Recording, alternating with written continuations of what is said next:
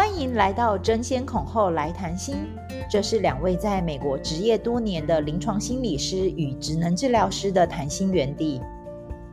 以第一代亚裔移民的观点，结合心理学、医疗及教育专业，定期分享不同主题。欢迎跟我们来谈谈心吧。Hello，大家好，我是婉珍。Hello，大家好，我是樊培。那今天想跟大家聊一聊的是，我们请到一位双语教育的专家来跟我们聊聊有关怎么样帮助我们的孩子双语教育，还有在他在美国多年的生活经验，如何从原来自己的专业转到。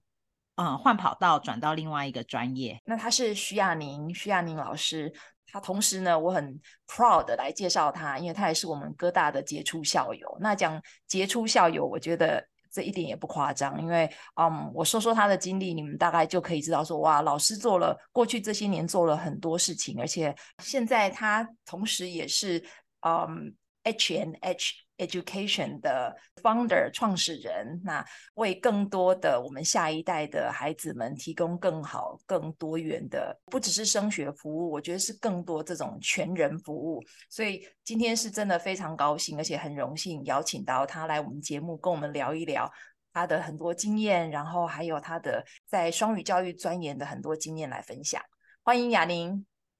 Hello，大家好，谢谢婉娟，谢谢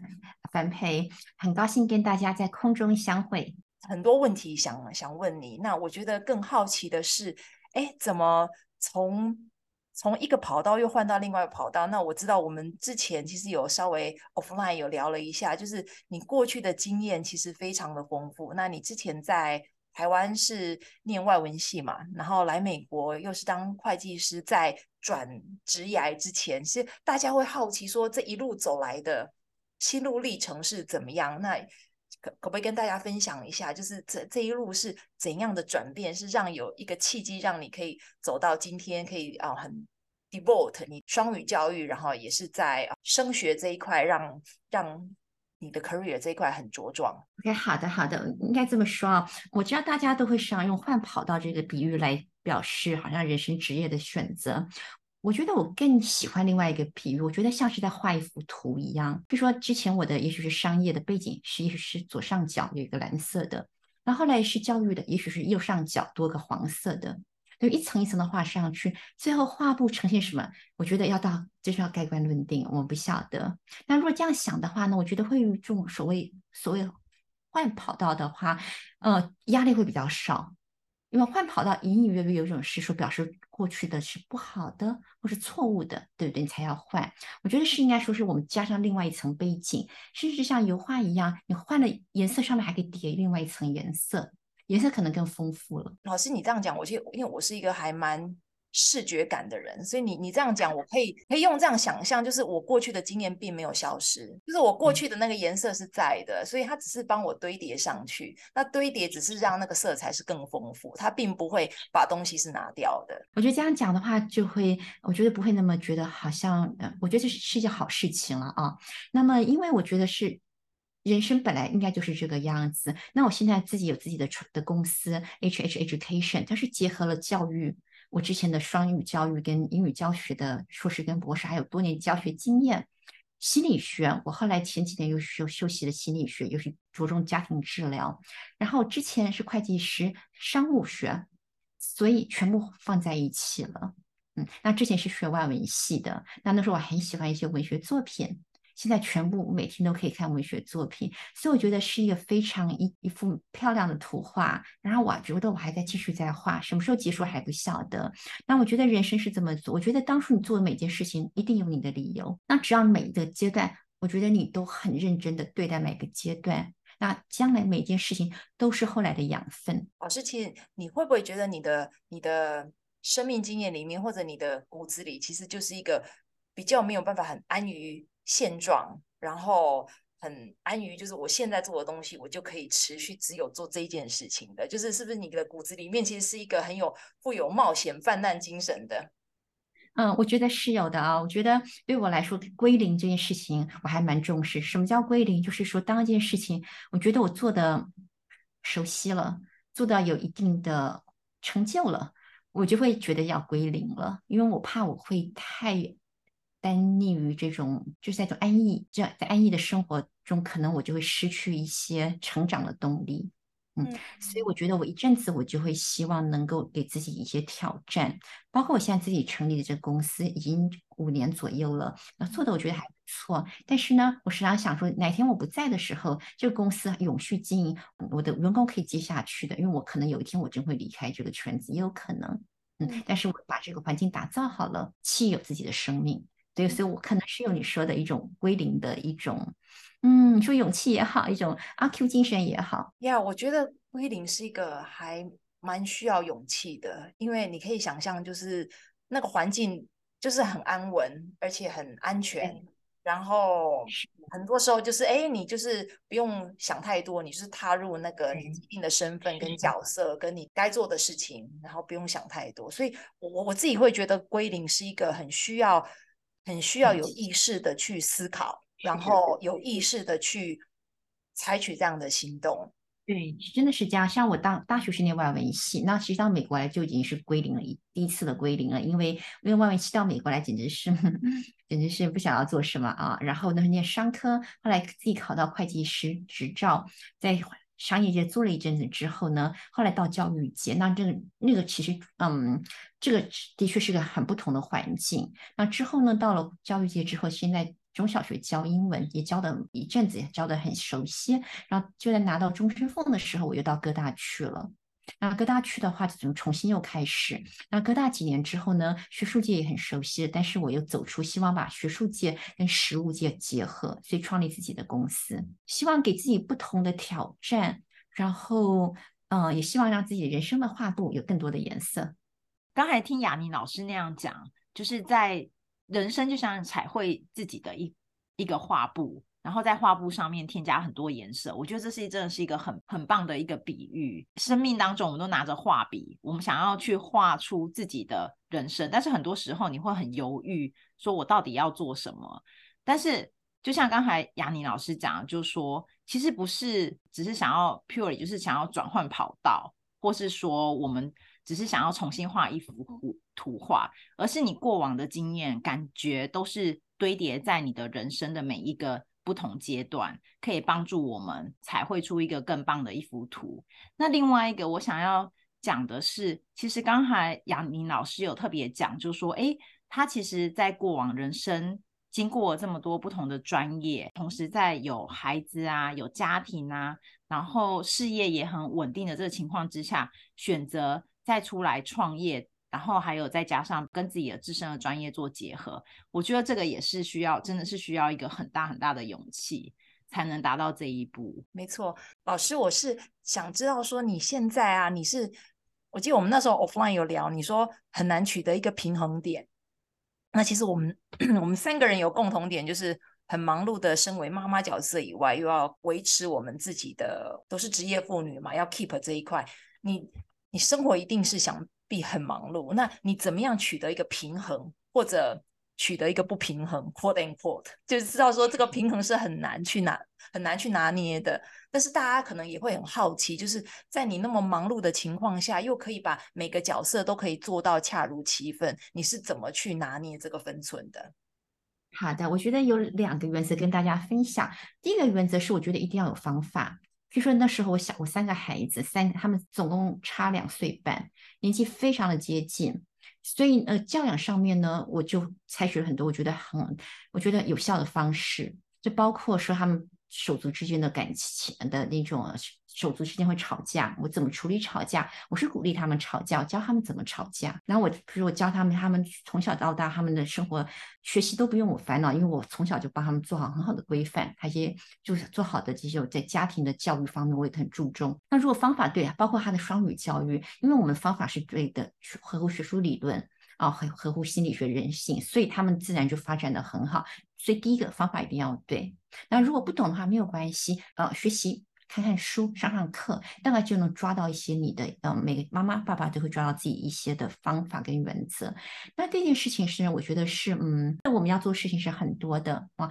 但我们不用急着每件事情都要在同一个时间做完。所以心态那也是真的要调整。譬如说，也许这个孩子小时候，也许真的时间会比较多，要在孩子身上是哦，没有问题的。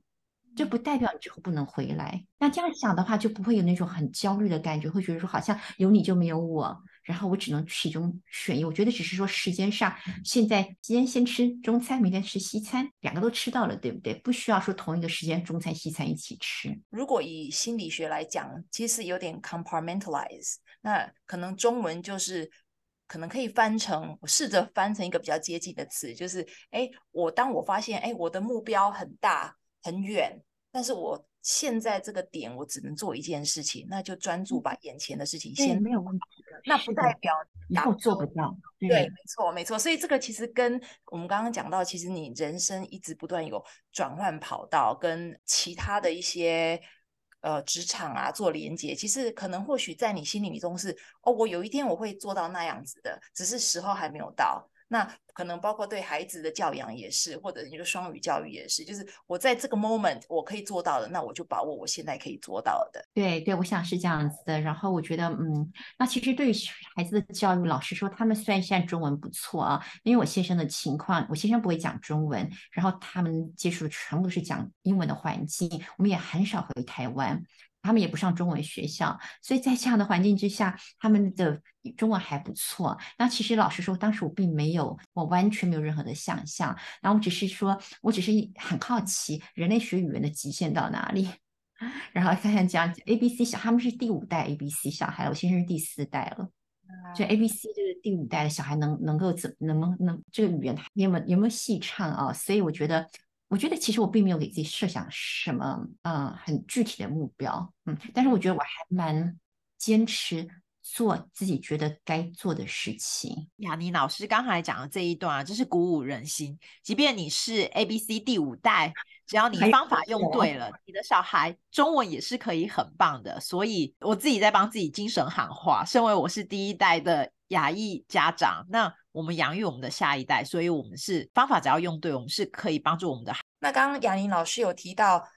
教孩子学习中文，然后可以有持续的双语教育，然后不管是在家庭时间或者是在外学习，可能都要有一种方法来可以让他可以落实。那我记得老师好像最近出了一本书，叫做《徐雅宁一年的双语生活提案》。那我好奇是，其实这本书给在美国的移民家庭。的家长适合呢，还是比较适合是在台湾，但是想要让孩子可以有 keep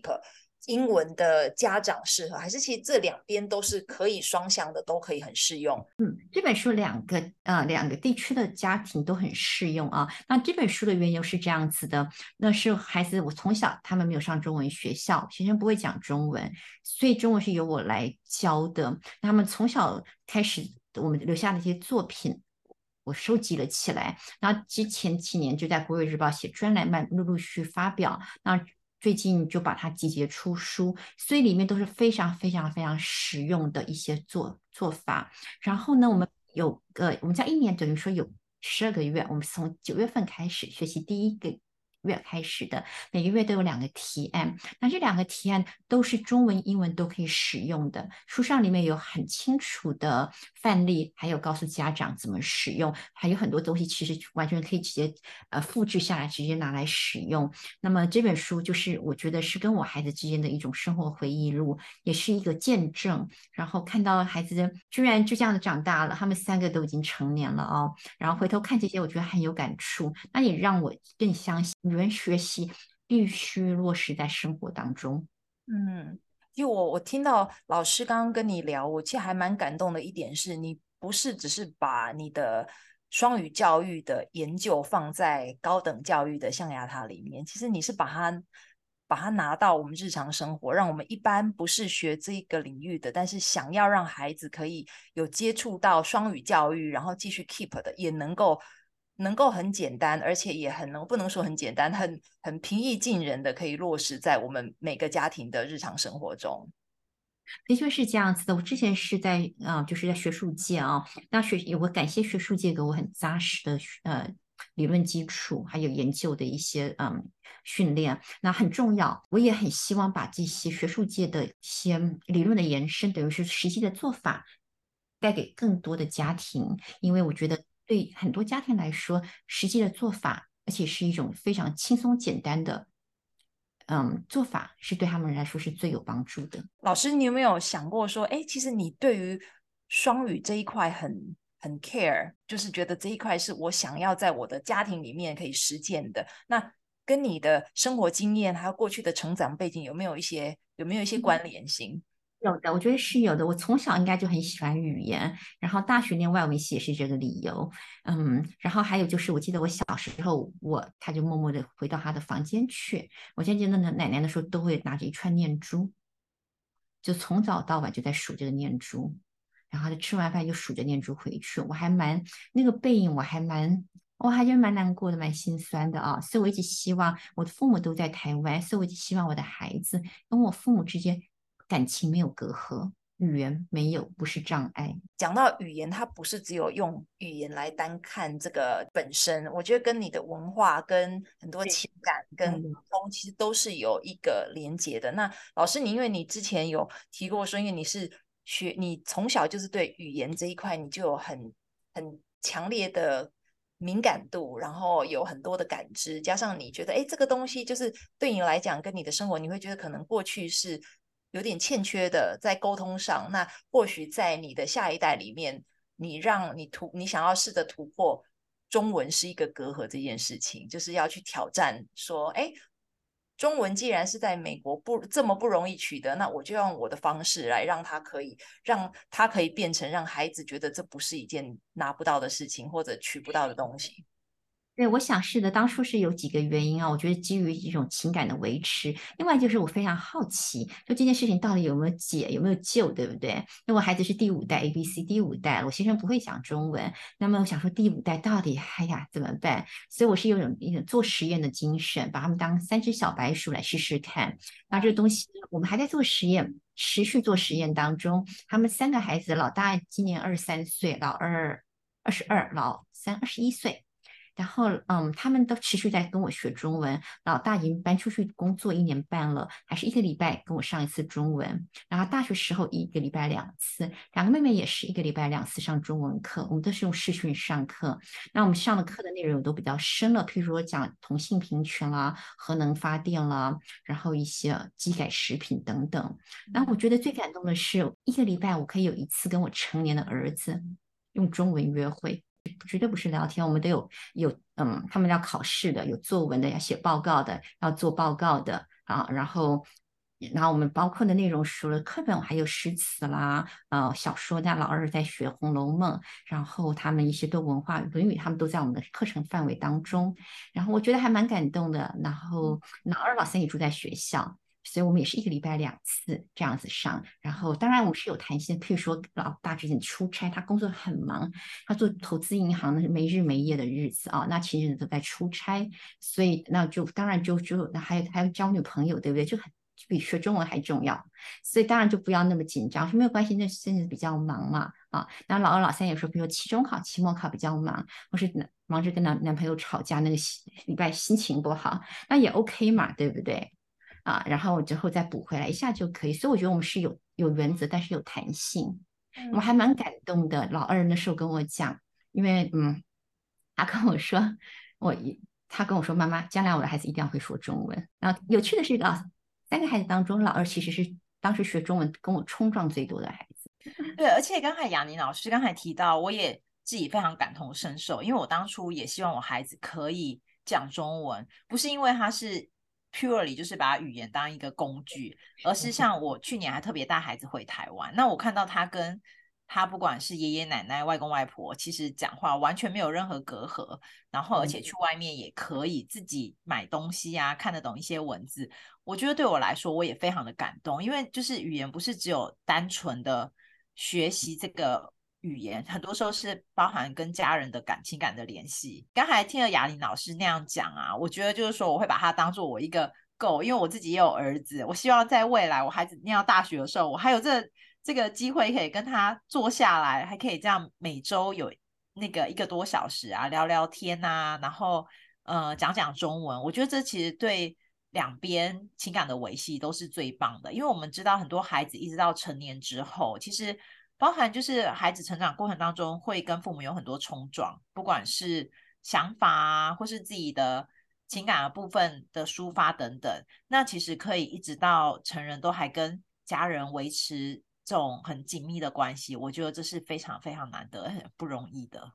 对，我也觉得对我来说，其实最有最无价的是在这里啊。那当初学中文，有人问我说，是不是因为中文的时候就是嗯呃将来会是个强势语言之类？我说我那时候完全没有这种功利的想法。嗯，我只是觉得说，就是一个做实验的精神。因为我我自己自己自己是一个呃学者嘛，做实验，我想这个事情可以做到什么地步，要怎么做。那另外就是，我觉得对我来说是一种家庭感情的一种维系。老师，我相信啊，很多听众他们可能会好奇，因为我相信要要坚持不是一件容易的事情。因为我我听到你刚刚讲的这种呃一路走来，其实就是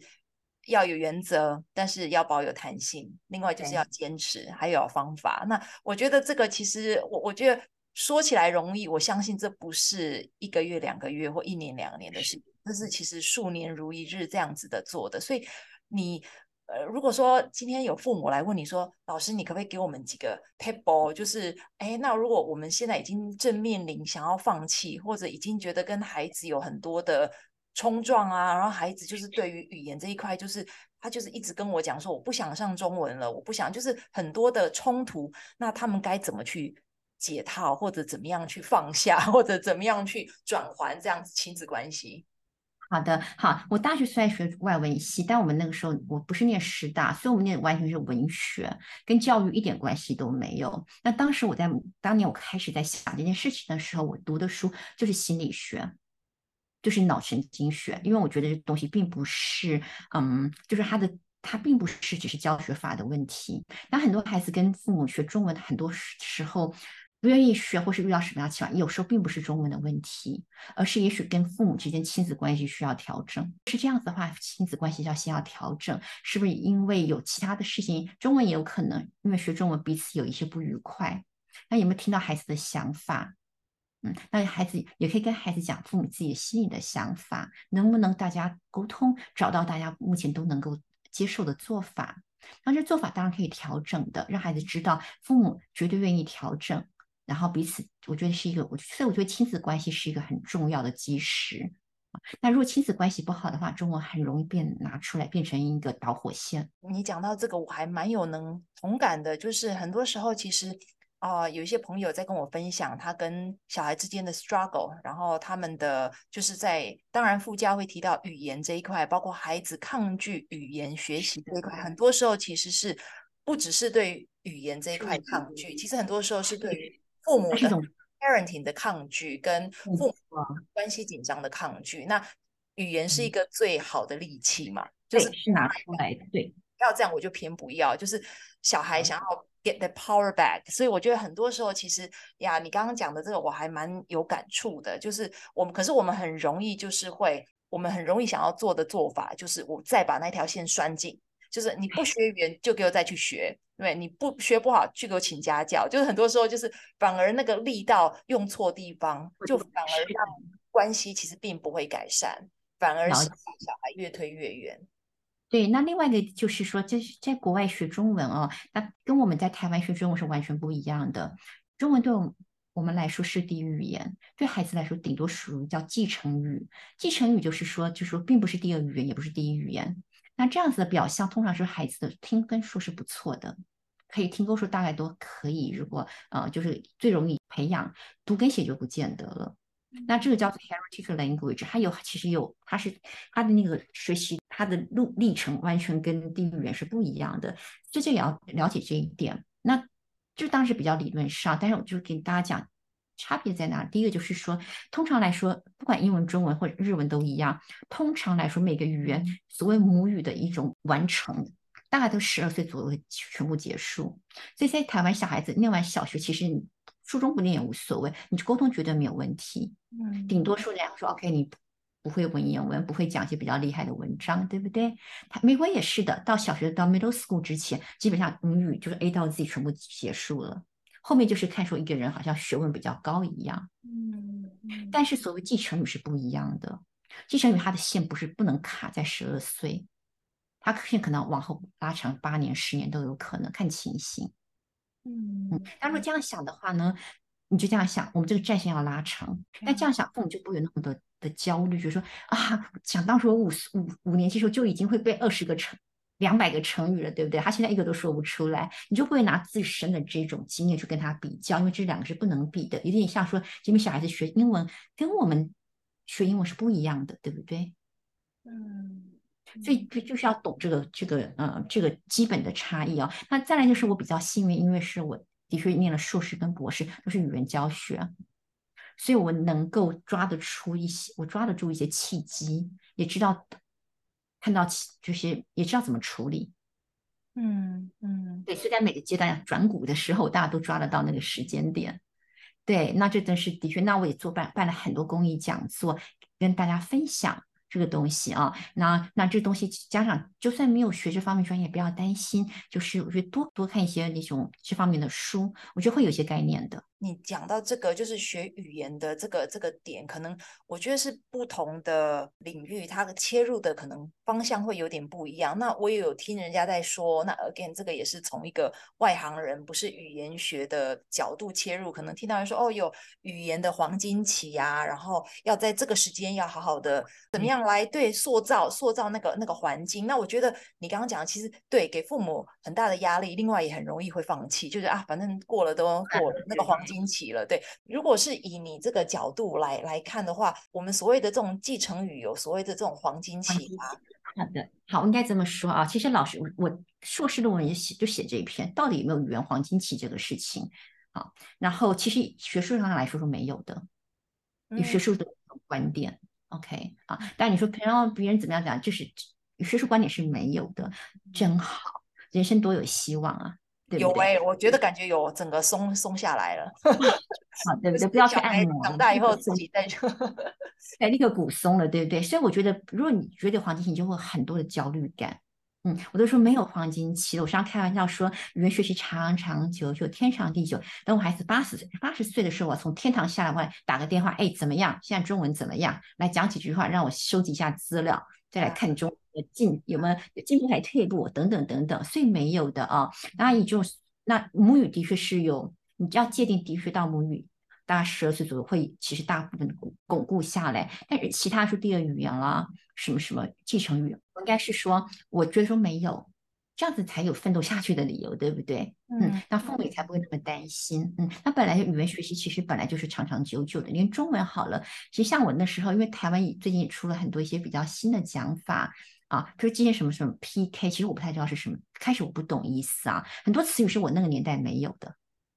嗯，那我也必须要一直学新的年啊、哦，是什么意思？这样，所以说语文学习本来就是没有一个止境。嗯，你你刚刚讲到说这种就是没有黄金期，另外就是我有一个身边的好几个例子，都是他们可能都是第二代或第三代不讲中文的 A B C 在美国，但是他们开始讲都是在结婚以后开始有伴侣之后，哎，伴侣会讲中文，他们就。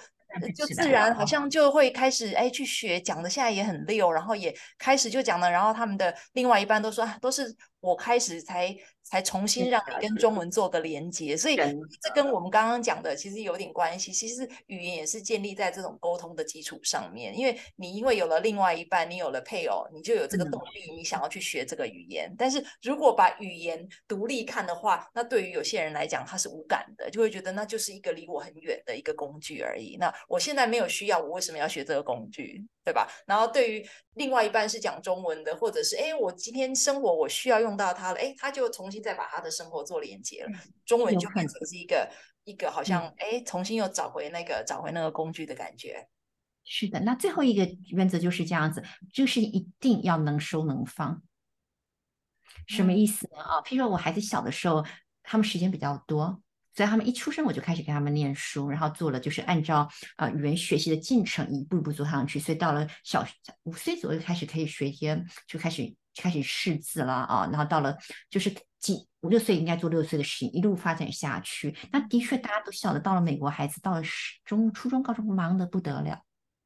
嗯嗯嗯。所以的确有件事，有段时间我们是全部停下来的，嗯、全部停摆，因为没有办法，完全没有时间。但是呢，我觉得只要亲子关系在，这个事情会回来的。所以他们到了大学，时间又回来了，就回来了。那现在还在现在工作，又回来了。所以我觉得不担心。那父母这样想的话，我觉得跟孩子的冲突也会比较少，然后给自己的压力也会比较少。因为就很多父母会把这些事情扛在自己的身上，会觉得是会自责的。而且小孩有时候也会把这个自责转化到。父母身上，或者会觉得啊，我好像这是一个遗憾。然后我听到的很多是说啊，就是从以前没有学到，然后那种遗憾好像是会继续 carry 到他们。对，很可惜啊，就是一种轮回，累积起来。所以这样想，我觉得就是我觉得我这个东西，这个遗憾也可以归零的。OK，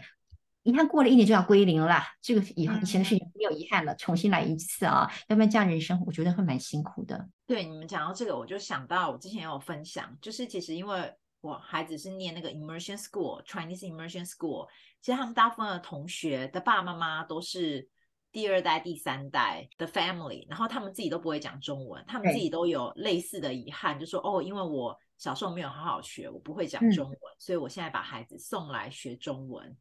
是的。双语教育的学习呀、啊，还有我相信大家也都听到了，就是说语言这东西不是说你在短时间内就可以达到成效，所以有时候我们是需要放长线来了解、来学习的。同时，就是在这个双语教育的学习之外，我们知道雅宁老师他在刚才前面有先前有提到，就是五年前他开始也成立自己的一个。H N H 的 Education 的一个公司，主要就是帮忙，就是说像我们这一些亚裔的 family 啊，或是说很多人对于双语教育学习的这部分很有兴趣的家庭的服务。那雅宁老师，你要不要聊一聊，就是你们这个主要这一个可以帮助我们这些在美国或是在亚洲地区的家庭，可以有什么样的帮助？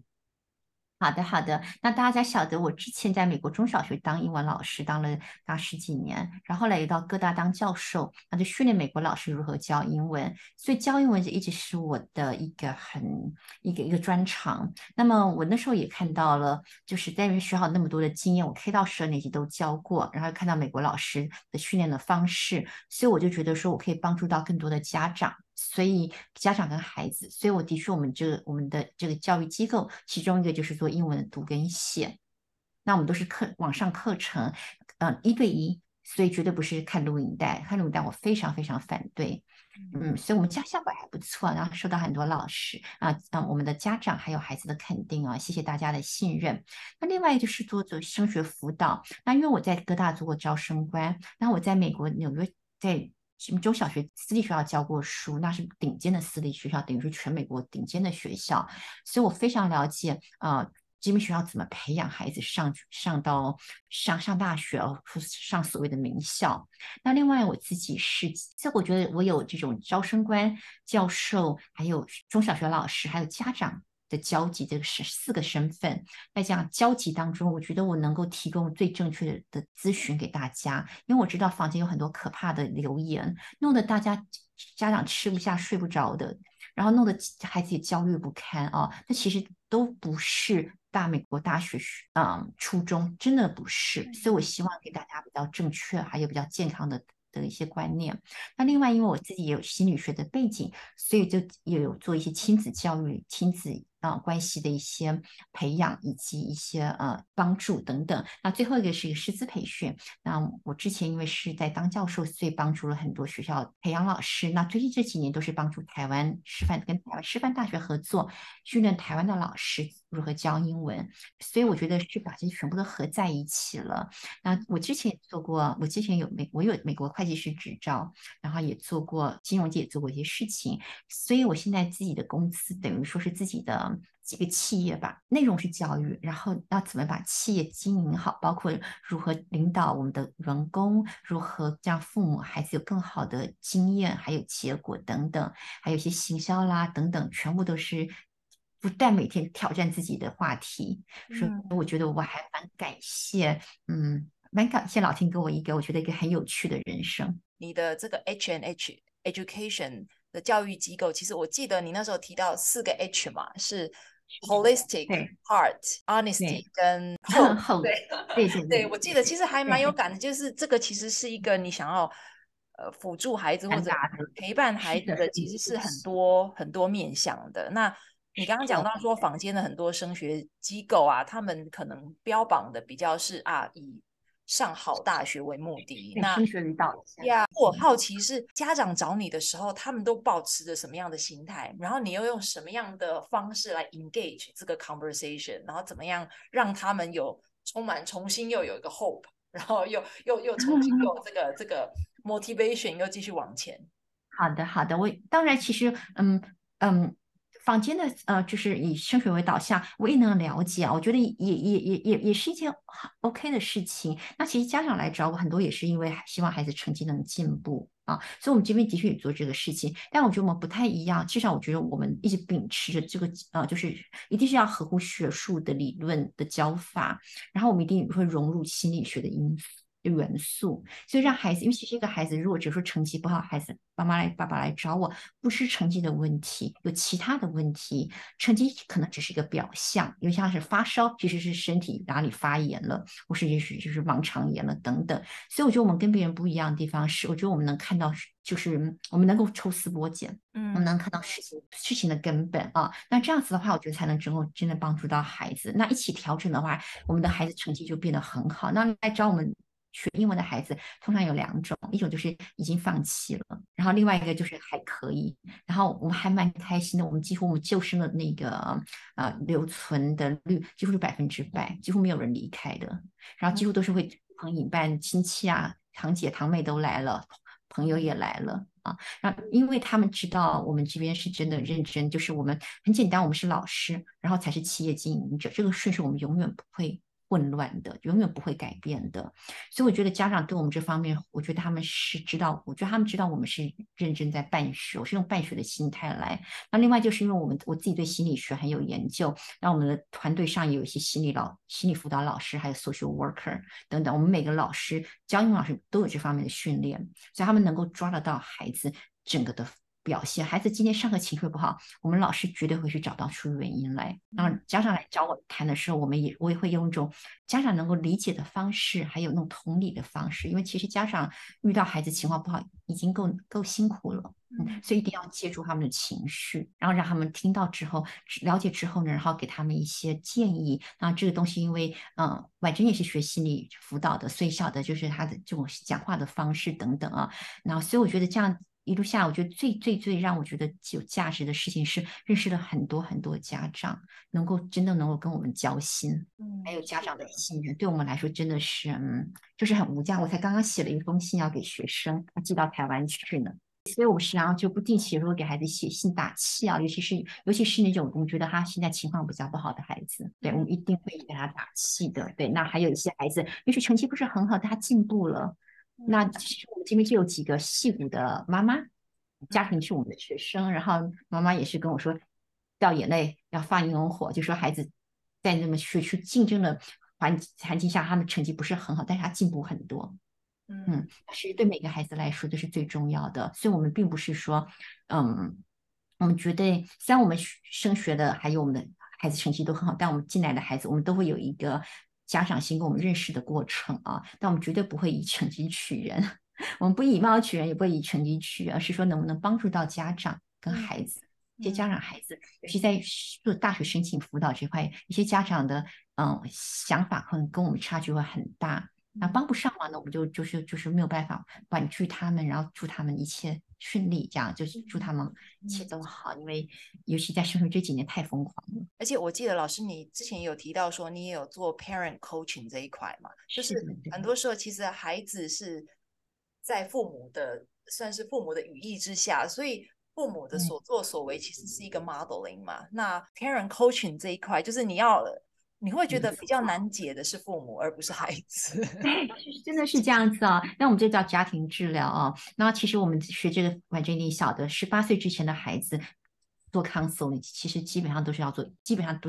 应该是以家庭为单位了，因为绝对父母必须要参与的啊。那的确，我常开玩笑，我说我是我自己啦。我家跟我我跟孩子有冲击的话，一大部分都是我错。这是怎么回事？然后我是按照三餐犯错，就是我啊。那其实呢，父母其实也很为难，父母有我们自己工作的压力，大人的烦恼，对不对啊？那还有我们原生家庭带来的一些，不见得是很好的影响，有些或多或少会有一些影响。那我们很容易反射在孩子身上。嗯，所以其实进来的我都是先安抚家长，我让家长知道说你的难我懂。嗯，那家长必须有理解他这一块，他才有办法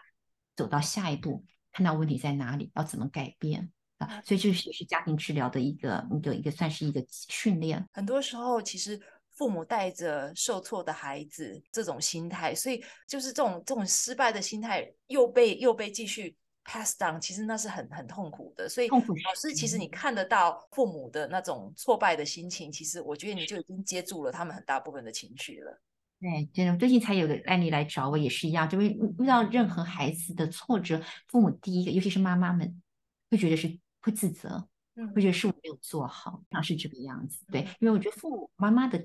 情绪跟孩子情绪是搅在一起的。我经常开玩笑，是像一盘意大利面，面跟肉是粘，酱是粘在一堆的。爸爸比较好，爸爸是用我们是用那个那个叫什么松饼来形容，就是那种有格子的松饼，那叫怎么 waffle。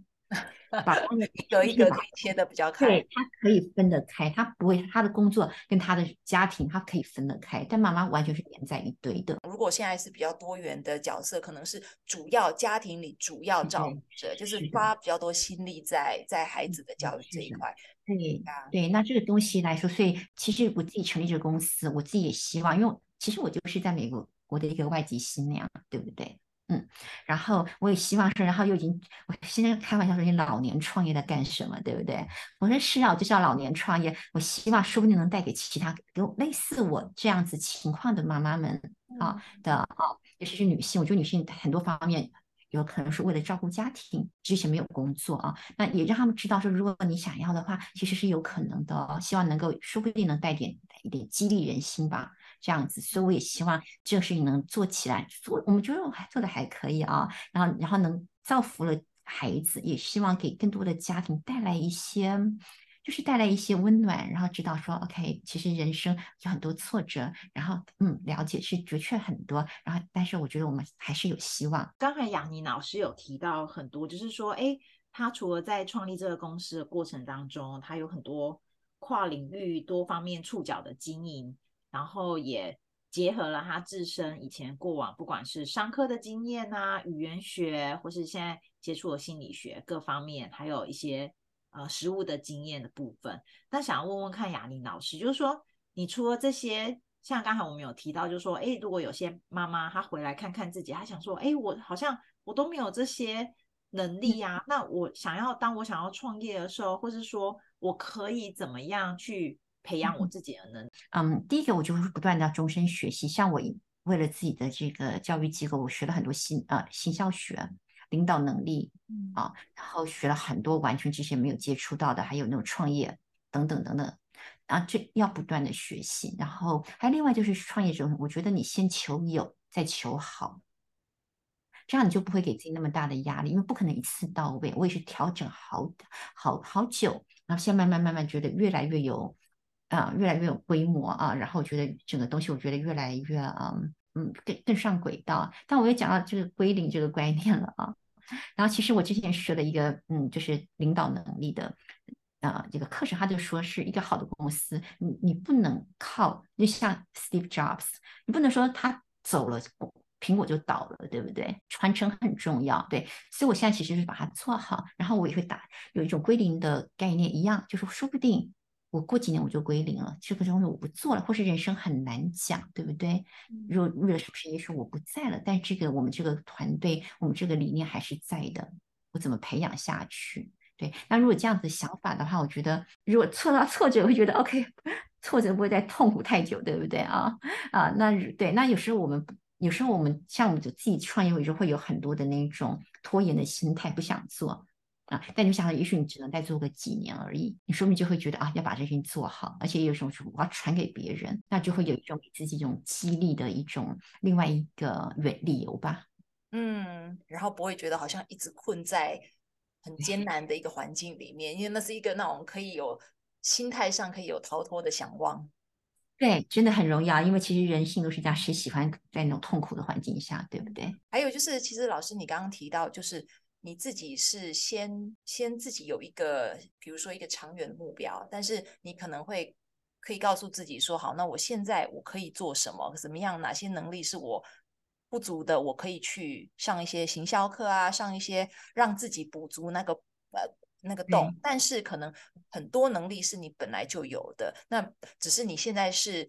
不见得是培养，而是找回跟重新做一个连接。是的，对，又回到之前谈的一个画彩绘一幅图画啊，这只是可能跟原来的颜色配在一起更好看了。对，嗯，所以我觉得人生就是有很多的可能性。然后有时候老实说，我自己那时候也没有想到我会自己创业。你要是十年前问我，我一定说怎么可能自己创业？我当教授当的好好的，对不对？啊，嗯，然后我从来没有想过，就像你二十年前问我说什么？当教授怎么可能嘛？啊，那只是有时候就好像是水到渠成了。到了这个阶段，你就忽然觉得好像事情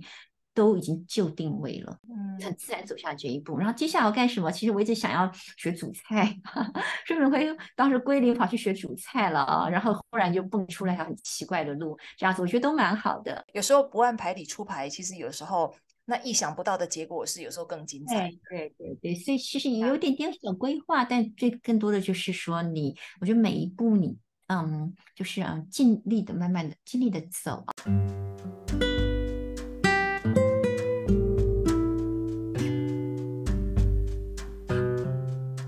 那今天很高兴邀请到雅宁老师跟我们一起来聊了许多他的嗯职涯转换的点点滴滴，然后一路从会计师到嗯念哥伦比亚的博士班，然后双语教育的专家，然后成为哥伦比亚的教授，然后招生官，然后一路到现在创立他自己的升学机构 H N H，嗯，一路这样走来。真的是像老师讲的，他的画丰富极了，好多颜色，好多彩多姿，但是又充满了很多的活力。然后每一个点点滴滴的颜色都代表着他，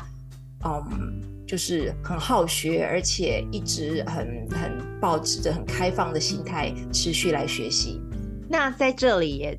呃，也跟大家讲一下，就是老师雅尼老师的 H N H Education 呢，其实在二零二三年近期也提出了二零二三年美国名校申请攻略一系列的讲座。那第一场讲座当然就是已已经在三月二十四号、二十五号已经结束了。那接下来在四月七号、八号呢，还有四月二十八号、四月二十九号。还有两场的讲座，如果大家对于，呃，你们的孩子呢，如何选择美国的大学，或是什么撰写文书的撰写一些小技巧，或是对于常春藤大学成功案例分享与分析这两个主题都很有兴趣的话，那请大家也到雅玲老师的脸书专业上面呢，你可以做线上的报名。那当然就是如果大家对于嗯，雅玲老师他的升学机构呢，想要了解更多相关的资讯的话，也欢迎大家去浏览他的网站哦。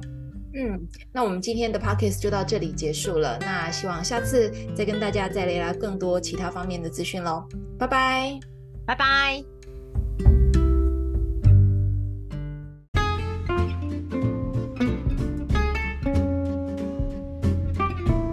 如果您对我们的节目有任何问题与感想，欢迎大家到我们的脸书、IG 或是 Podcast 平台留言与我们互动，我们将会在节目中一一为大家解答。那如果你也喜欢我们的节目，请在 Apple Podcast 或其他平台给我们五颗星评价，点击并订阅我们的节目。你们的支持与鼓励是我们进步的原动力。